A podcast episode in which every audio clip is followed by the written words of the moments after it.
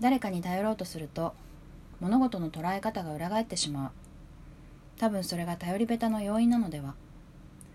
つまり自分を預けるだけでなく責任まで一緒に預けてしまう。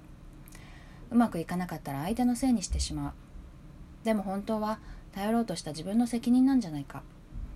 責任を持ったまま頼れるようになりたい。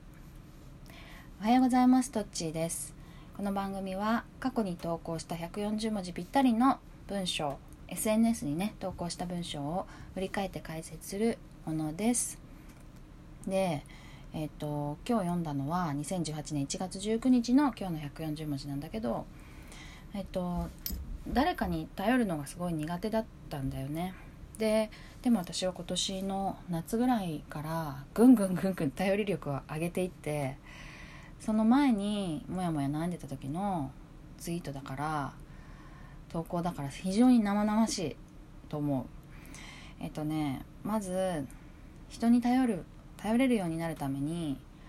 最初になんかこう体を預けても体を預けた時にバタンと倒れてしまう。もしかしたら相手が受け止めてくれないかもしれないっていう覚悟をして預けなきゃいけないっていうのを知識としては教わっていたんだけどなかなかできなくて。でなんか誰かに頼るっていうのはさ多分すごい自分の辛い思いを聞いてもらうとかまあ簡単に言うとそういうことが一つねあったりすると思うんだけどそれってさ相手が受け止めてくれなかった時になんでこの人は受け止めてくれないんだとかもう頼なんか頼るんじゃなかったとかこの人ってもう本当 本当なんかなんか大したことないなとかさなんか相手のせいにしちゃうなって思ってで相手のせいにするぐらいだったらもう頼りたくないってやっぱ思うわけ。そんな自分になりたくないから。だけどそれってもうだから物事の捉え方が裏返ってるっていうのはそういうことでなんか頼る時になぜ責任まで相手になんか裏返って渡してしまうんだっていうことなんだよね。と思ったんだよね。でね多分私私は困っているしなんか大変な思いをしているからちょっと助けてほしいと。いう時にだけどだけど責任頼んだのは私だから責任は私にある。でもし私が体をこれ預けてねあなたが受け止めきれなくてバタンと私が倒れてしまって最初より余計に気が傷ついたとしてもそれはもうあなたの責任じゃなくて私の責任であるっていうことをもうまるっと受け入れて頼る。っていうことができると頼り上手になるのかなってその時は思ったんだよね。で私今年に人に頼れるようになってでも本当にそれが多分体で分かってきたんだなっていうふうに感じてるだからこの時に気づいたことは意味があってそこでまあ覚悟を決めてさあのここに飛び込んで余計怪我をしてももうこの人に頼ろうって決めたのは私なんだからその人のせいじゃない。っ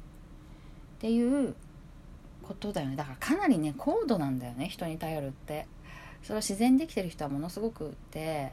すごい高度なことなんだなって私は思った。うん。だからまあその高度のことはね高度なことを私ができたっていうのはなんかちょっと偉そうかもしれないけどそのこれここまで来るのにね何十年もかかってるわけだから結構大変なことだよなって